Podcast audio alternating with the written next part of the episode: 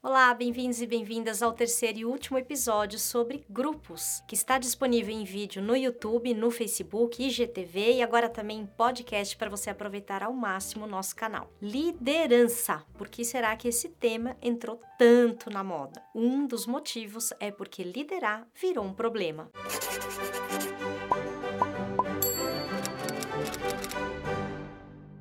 Hoje a gente vai falar sobre liderança e desvendar esse mistério que tem tomado o tempo e a energia das empresas. E para começar esse assunto, é importante a gente dizer que o líder nem sempre é o chefe ou o gestor. Isto é, não é uma questão hierárquica, né? Então a gente pode até ter cargos de liderança, então um cargo de coordenador, de gerente, de VP, de CEO e tudo mais, mas não necessariamente a pessoa que ocupa aquele cargo de liderança é um verdadeiro líder. E o que é um verdadeiro líder? O verdadeiro líder não está ligado àquelas qualidades ou habilidades excepcionais, uma pessoa que tem um dom de liderança, um grande inspirador, um grande comunicador, um grande visionário. Para gente, o verdadeiro líder é a pessoa capaz de formar um grupo de trabalho. O grupo de trabalho ele é funcional, criativo, colaborativo.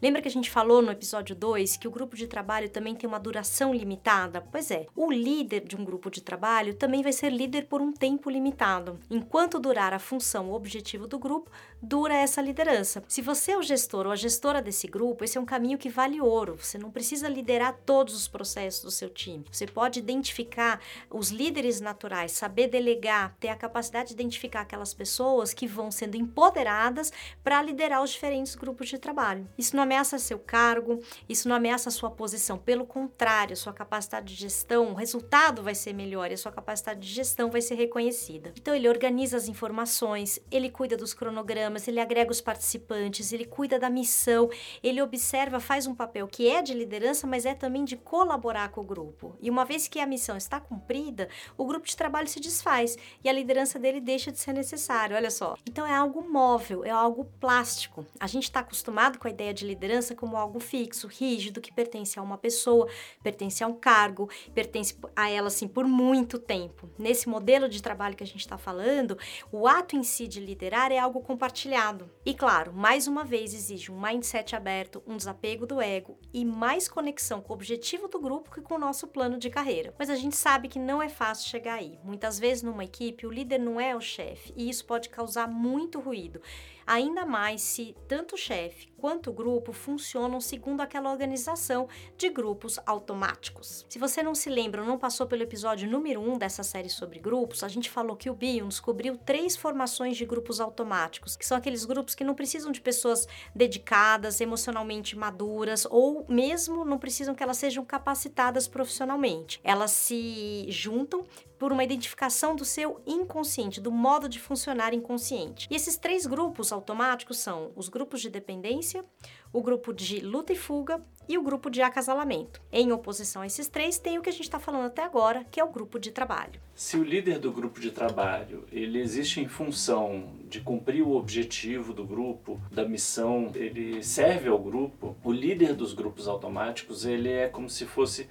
eleito pela conveniência desse grupo para manter o automatismo. Lembrando que os grupos automáticos eles são muito conservadores, eles resistem ao desenvolvimento. Por exemplo, vamos começar falando do líder do grupo de dependência. Muitas vezes essa é uma pessoa idealizada, colocada ali no lugar de, de mestre, no lugar de um chefe que sabe tudo, é ele que faz uma pessoa incrível. Por quê? Porque o grupo de dependência espera uma solução que venha de fora do grupo. Ele fica esperando ali é, do papai e da mamãe que venha a solução do que ele tem que fazer, que venha a ordem, que venha o comando. E muitas vezes o gestor se identifica com isso e se torna esse gestor ou gestora, que é um paizão, uma mãezona, que fica super sobrecarregado, ou então que reclama, espera a autonomia do grupo, mas a relação que está dada não é de autonomia, é uma relação de dependência. Mudar isso é possível com uma transformação desse tipo de mindset, formando grupos de trabalho cada vez mais sucessivos para as pessoas entrarem em outro modo operacional. Mas a gente sabe que os grupos automáticos vão se defender, então eles vão resistir resistir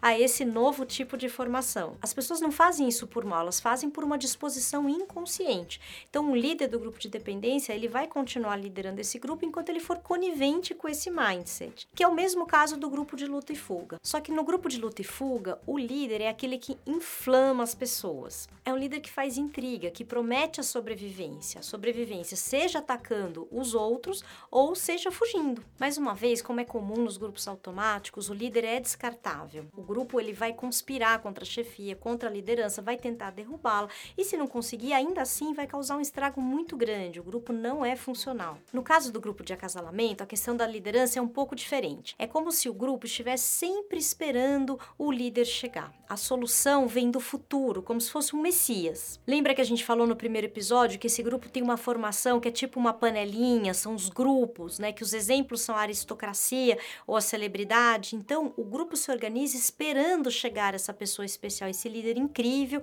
que, como o resto do grupo, se sente mais incrível do que os demais. Então, a liderança é esse salvador que virá, ou então, gente, ela é disseminada, essa função está no grupo todo, que exerce de uma maneira assim que tem a ver com a sedução e com a autovalorização. Então, gente, vamos ficar atento ao tipo de liderança que acontece. É natural que as pessoas se juntem por afinidades inconscientes, que surjam essas lideranças que também muitas vezes são inconscientes. É natural que isso aconteça, seja no trabalho, seja fora dele. Mas na hora que a gente precisa mesmo atingir algum objetivo, fazer alguma tarefa, a gente precisa de um grupo de trabalho bem estruturado e de uma liderança que esteja a serviço do grupo. Depois que a missão está cumprida, a gente relaxa e volta para os grupos automáticos, quer dizer, não tem um mal, não é necessariamente uma coisa ruim. É um lugar que a gente vai acabar ocupando também. E se você ocupa o lugar de chefia ou de liderança, lembra sempre de dar um exemplo na hora de formar o grupo de trabalho, de ser esse exemplo. E também de ser flexível, lembrando que uma equipe sempre vai voltar para uma posição, uma formação inconsciente automática e tá tudo bem. Na hora de formar um grupo de trabalho, saiba delegar, acolher, acompanhar a sua equipe, apoiando